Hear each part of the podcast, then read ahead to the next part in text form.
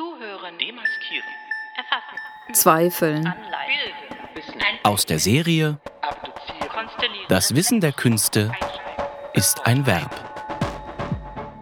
Die digitale Abschlussveranstaltung des Graduiertenkollegs Das Wissen der Künste an der UDK Berlin. Katrin Busch ist Philosophin und lehrt als Professorin an der Universität der Künste Berlin. Seit 2015 ist sie Teil des Leitungsteams des Graduiertenkollegs Das Wissen der Künste. Sie hat die Gesellschaft für künstlerische Forschung mitgegründet und brachte das Berliner Förderprogramm für künstlerische Forschung auf den Weg. Zu ihren Arbeitsschwerpunkten gehören neben Fragen des ästhetischen Denkens auch Theorien der Passivität und Fleischlichkeit.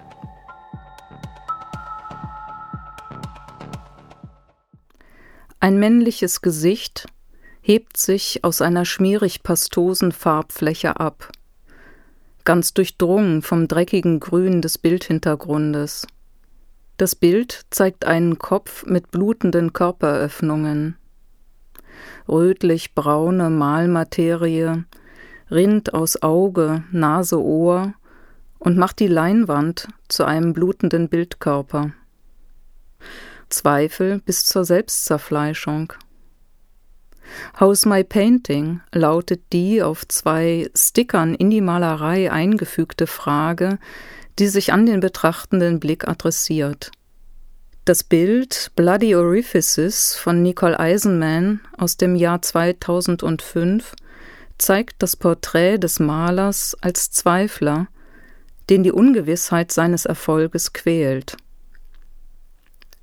Überempfindlichkeit und Versagensangst konfigurieren eine schmerzhafte Verbindung aus Sensibilität und Wissen wollen, die sich radikal vom freien Spiel aus Erkenntniskraft und Verstand unterscheidet, das laut Philosophie die ästhetische Erfahrung bestimmt.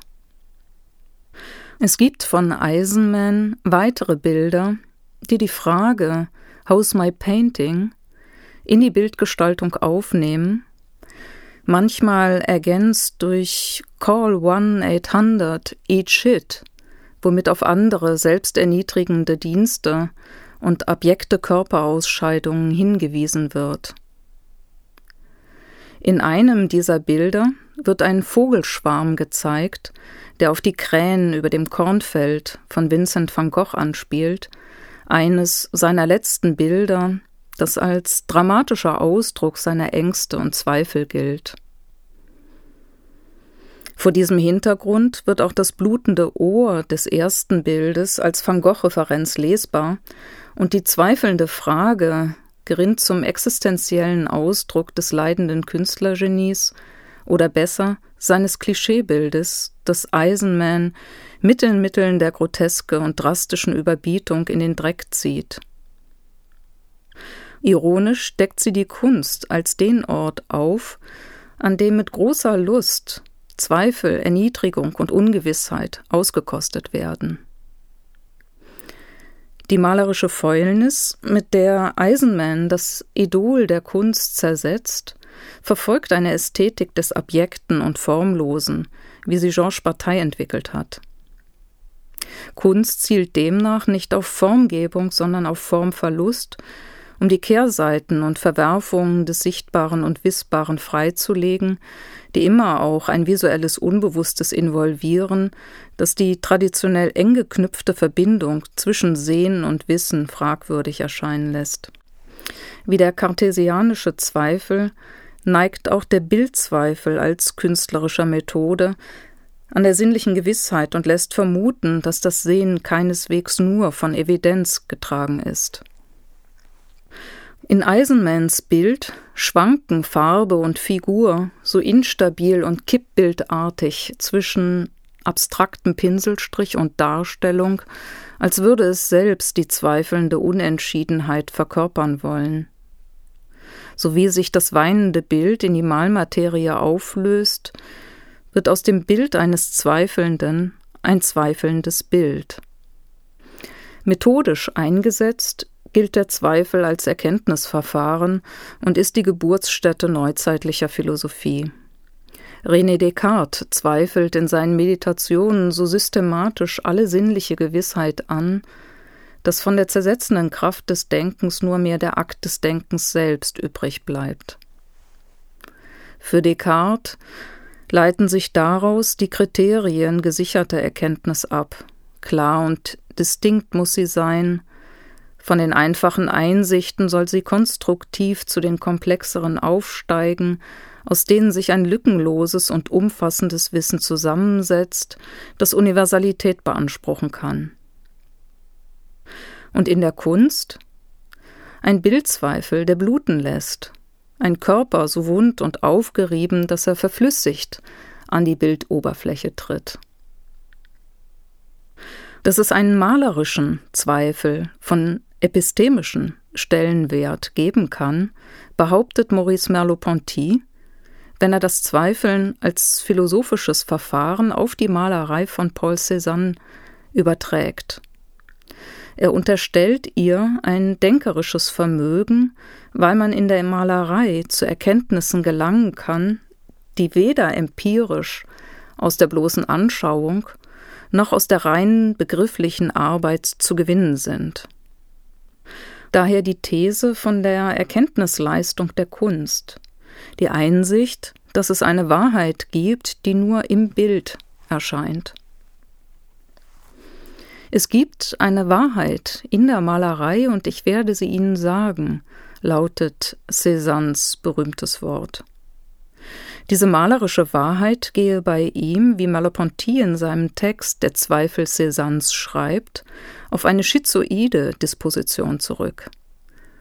Cézanne, der im Laufe seines Lebens immer empfindlicher und ängstlicher geworden sei, habe seine psychische Schwäche, die ihn von sich und von den anderen entfremdet, in eine extreme Sensibilität für die Dinge umgewendet und schöpfe aus ihr das Unmenschliche seiner Malerei.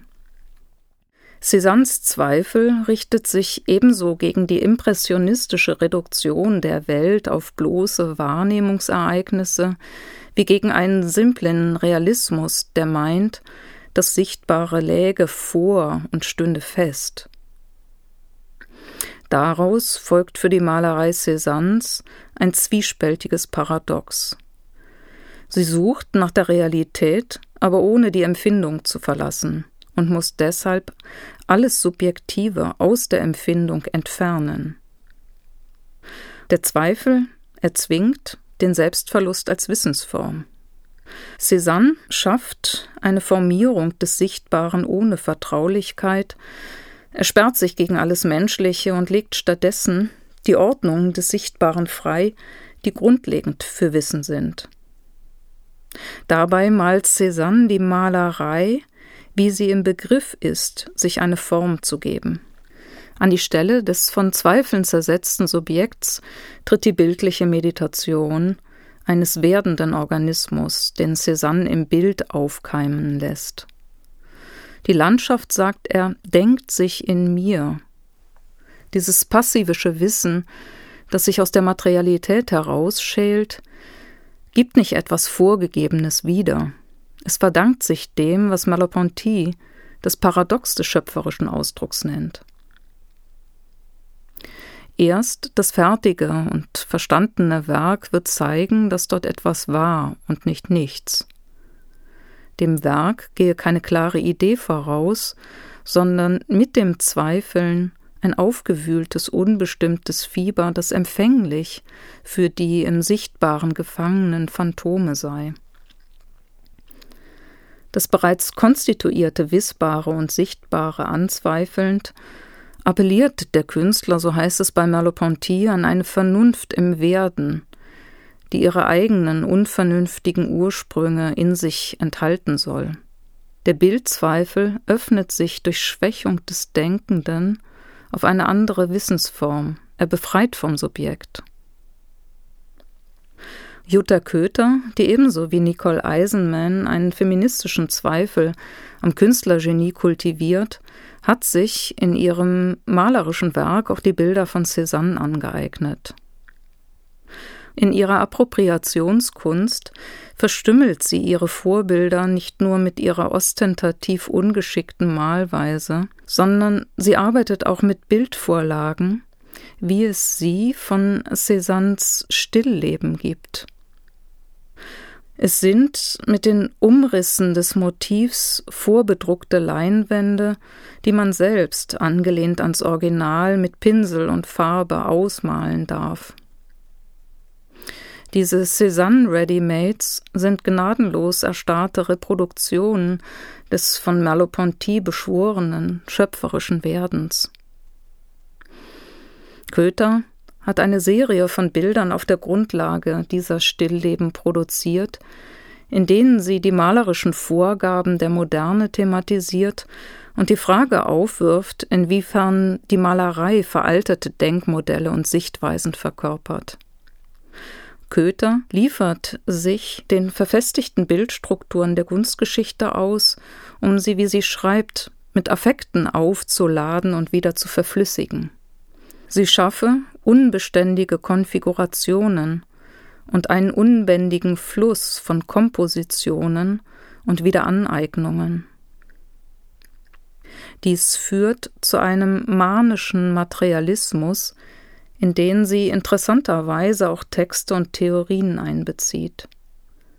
Sie schreibt, Text ist Reaktion zum Bild, Bild ist Reaktion zum Text völlig verunsichert, sich in die Anschauung werfen, in die Farben, in das Material.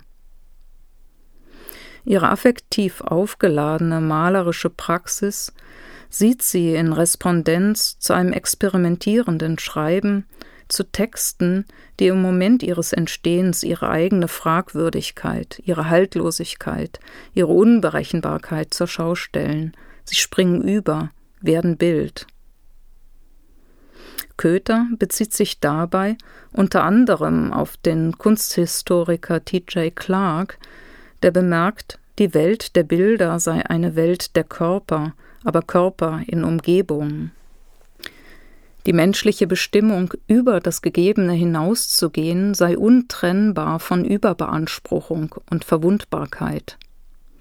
Wir reichen über uns hinaus und deshalb lege die Kunst, wie Cézanne formuliert, die Vernunft ins Gras und die Tränen in den Himmel. Wie bei Nicole Eisenman. Formal korrespondiert in ihrem Bild das tränende Auge mit dem Fragezeichen und lässt eine andere Funktion des Auges zum Vorschein kommen. So wie der Zweifel das Wissen zersetzt, so verschleiert die Träne den Blick. Wenn sich im Wein der Blick trübt und die visuellen Gewissheiten verschwimmen, tritt an die Stelle der Sehkraft die Empfindsamkeit.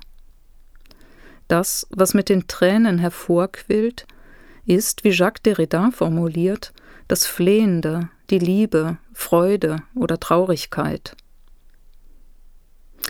Tränen erinnern daran, dass der Mensch über Sehen und Wissen hinausgehen kann ein zweifelhaftes Können, das gerade kein Vermögen ist, weil einen die Tränen überkommen, die man nicht erzeugen kann, und weil sie an eine nicht gewählte Empfindsamkeit gebunden sind. Angesichts der Tränen in der Kunst fragt sich, wem oder was weint die Malerei nach? Einem fluiden Sehen und einem sensiblen Wissen. Tränen, schreibt Hélène Sixou, sind schmelzende, zerfließende Worte, sind Verflüssigungen des Wissens durch Schmerz oder Freude.